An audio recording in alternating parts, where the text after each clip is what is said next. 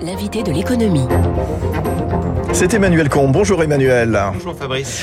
Vice-président de l'autorité de la concurrence, professeur des universités à Paris 1 Schema Business School, président de la Société d'économie politique et auteur de Chroniques décalées d'un économiste. Alors, je voulais qu'on revienne avec vous quand même sur ce double coup d'arrêt annoncé hier par Stellantis, pénalisé par le manque de semi-conducteurs son usine Opel de Saragosse, on est en Espagne, celle de Sochaux dans le département du Doubs, de nouveau à l'arrêt.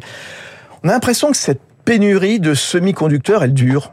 Oui, elle dure, vous avez raison, elle a commencé euh, avec le Covid. Hein. Il faut voir qu'elle a des causes à la fois euh, conjoncturelles, euh, mais aussi structurelles. Les causes conjoncturelles, vous l'avez dit, c'est le Covid a entraîné notamment des périodes de confinement Hein, chez les fondeurs. Les fondeurs, c'est ce sont les entreprises qui fabriquent les semi-conducteurs qui sont essentiellement euh, euh, en Asie du Sud-Est. Et donc ça a alimenté des, déjà des pénuries de court terme. Vous avez eu en plus, euh, avec le confinement, l'explosion de la demande sur certains produits. Je pense en particulier avec le télétravail, mmh, l'électronique grand public. Vous avez, ça c'est plus structurel, notamment en matière de voitures électriques, l'essor de tout ce qui est objet, objet connecté. Vous avez pu avoir aussi des comportements d'anticipation Hein, de certains euh, euh, clients qui se sont dit en prévision de ces pénuries, euh, je stocke, je conclus des accords d'exclusivité, etc. Donc c'était assez malheureusement prévisible ou logique que et vous puis, ayez. Et puis après, il y a eu la reprise hein, de l'économie aussi, évidemment. Bah, Alors on pourrait se dire, mais au fond, s'il y a la demande qui est supérieure à l'offre, en économie, c'est pas très compliqué. Il y a qu'à Faucon construire des usines. Oui, hmm. sauf que en matière de semi-conducteurs, on est sur des cycles d'investissement qui sont d'abord extrêmement longs. Petite remarque, on a parfois comparé l'industrie des semi-conducteurs, je pense en particulier au segment des, mémoires dynamiques, parce que les semi-conducteurs, c'est des milliers de produits, hein, au cycle du port. C'est-à-dire en réalité, vous avez toujours un décalage entre l'offre et la demande, parce que le temps de construire vos usines, donc c'est extrêmement risqué, hein, il est possible que la demande se soit ralentie.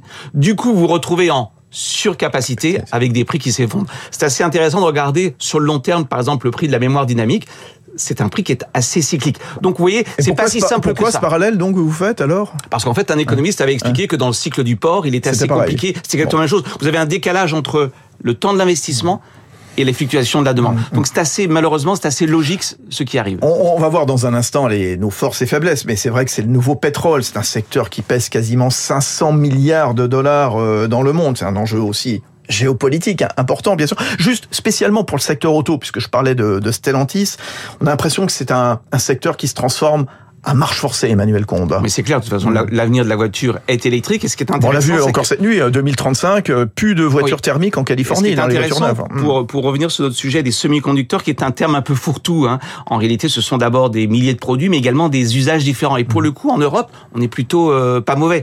Hein. On a en fait deux producteurs de semi-conducteurs, de concepteurs et producteurs de semi-conducteurs, hein, respectivement ST Micro et, et Infineon, qui ont beaucoup misé, notamment sur les euh, semi-conducteurs à destination des véhicules électriques. Alors sans entrer dans la technique, c'est des semi-conducteurs qui utilisent notamment une technologie un peu différente que le silicium. Vous savez, un semi-conducteur, c'est fait sur un substrat. Le silicium, c'est du carbure de silicium. Donc pour le coup, là, on n'est pas trop en, en retard, parce qu'on va y venir, en réalité, l'Europe, mais comme les États-Unis, hein, sur certains segments de marché, on est complètement en retard par rapport notamment euh, aux Taïwanais et, et aux Coréens. Alors, on est en retard question toute simple, on aura envie de dire, il faut absolument à tout prix rattraper euh, ce retard. Est-ce que c'est la bonne question à se poser? Oui et non. Euh, euh, si on raisonne de manière globale, ça n'a pas de sens. Dire que nous allons euh, devenir un TSMC, le TSMC le leader mondial, le, hein, un fondeur, hein, mmh. dans 5 ans, 10 ans, ça me semble pas réaliste. En réalité, si on veut dire par là combler le retard sur des spécialités, voilà, on y revient. Là, ça a un sens. Mmh. Finalement, on retrouve la bonne le vieille besoin de se spécialiser. La bonne vieille mmh. théorie économique, qui est premièrement de se spécialiser là où on est les meilleurs.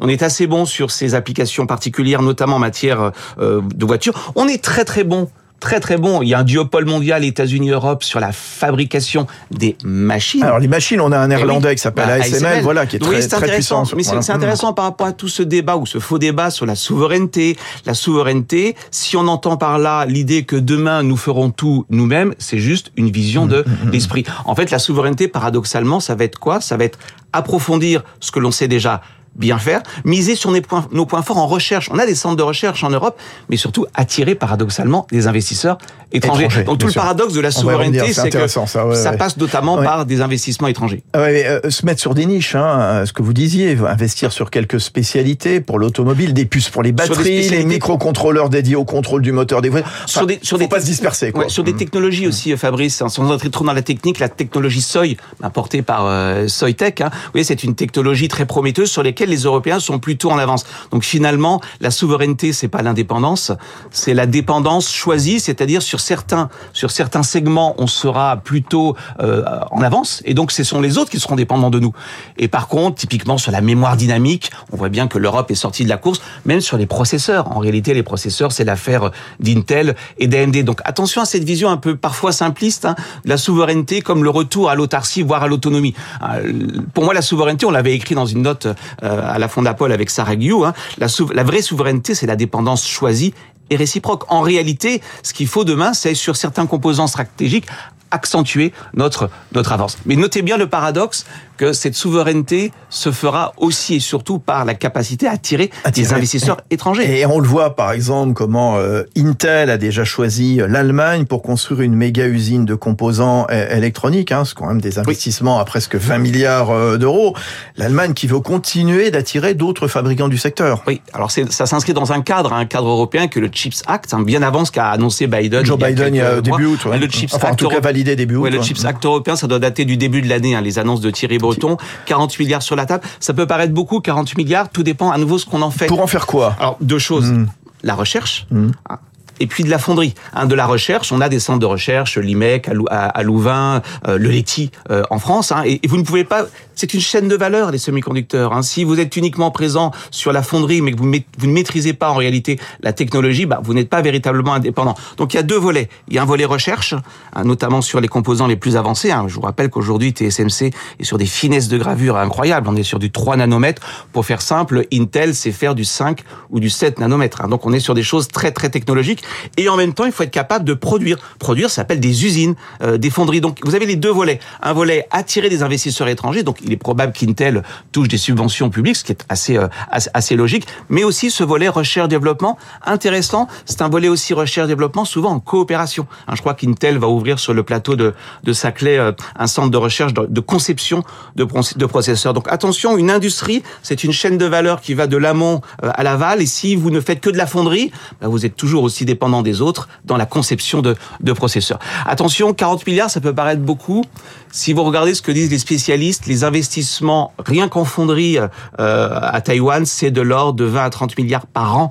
Hein, ce qui revient à dire que si vous voulez véritablement revenir dans la course technologique, il manque, il manque. On, passe à la vitesse supérieure. Encore, vous parliez tout à l'heure du euh, Chip Act euh, américain, donc opérationnel depuis le 1er août.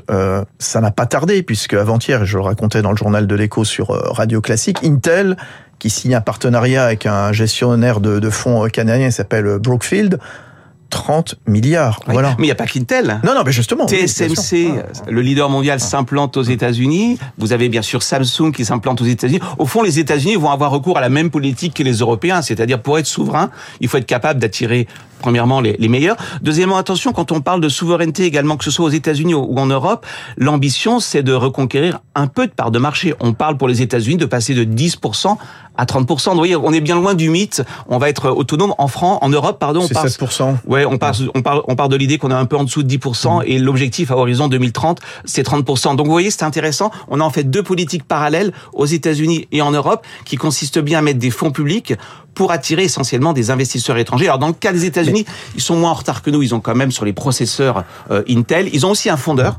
Hein, rappelons, le fondeur, c'est celui qui fabrique hein, avec Global Foundry. Et donc, c'est intéressant de voir que même les États-Unis avaient laissé filer ces capacités de production euh, en Asie. Ce qui est intéressant, Emmanuel Combe, et au-delà des semi-conducteurs, euh, vous êtes le vice-président de l'autorité de la concurrence, vous êtes professeur à Schema également au moment où certains politiques disent il faut absolument des relocalisations, il faut arrêter. Bon.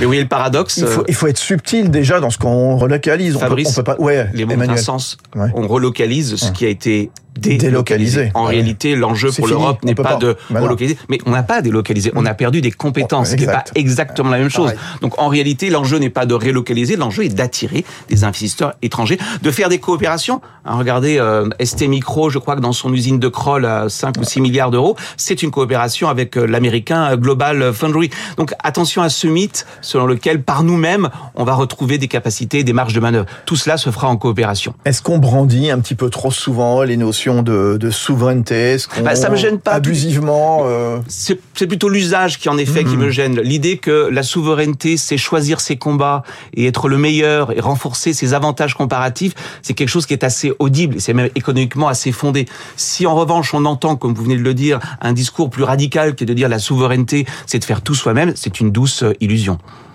Voilà le mot de la fin. Très très bien, toujours euh, Emmanuel Combe, bien ce qu'il dit. Enfin, il approuve euh, François Vidal des Échos. Voilà. Fabrice, je crois savoir que c'est votre dernière émission à Radio Classique. Non, pas du tout. Il y a territoire d'excellence tous les Oui. matins. La, la matinale, je parle. Oui, oui. Ah bah non, François Eh bien, un, merci, deux, bravo. Merci François Geffrier qui reprend la matinale écho. Puis euh, ensuite, euh, à partir de lundi, ce sera Renaud Blanc, Guillaume Durand avec plein de nouvelles signatures. Il viendra vous les expliquer aussi.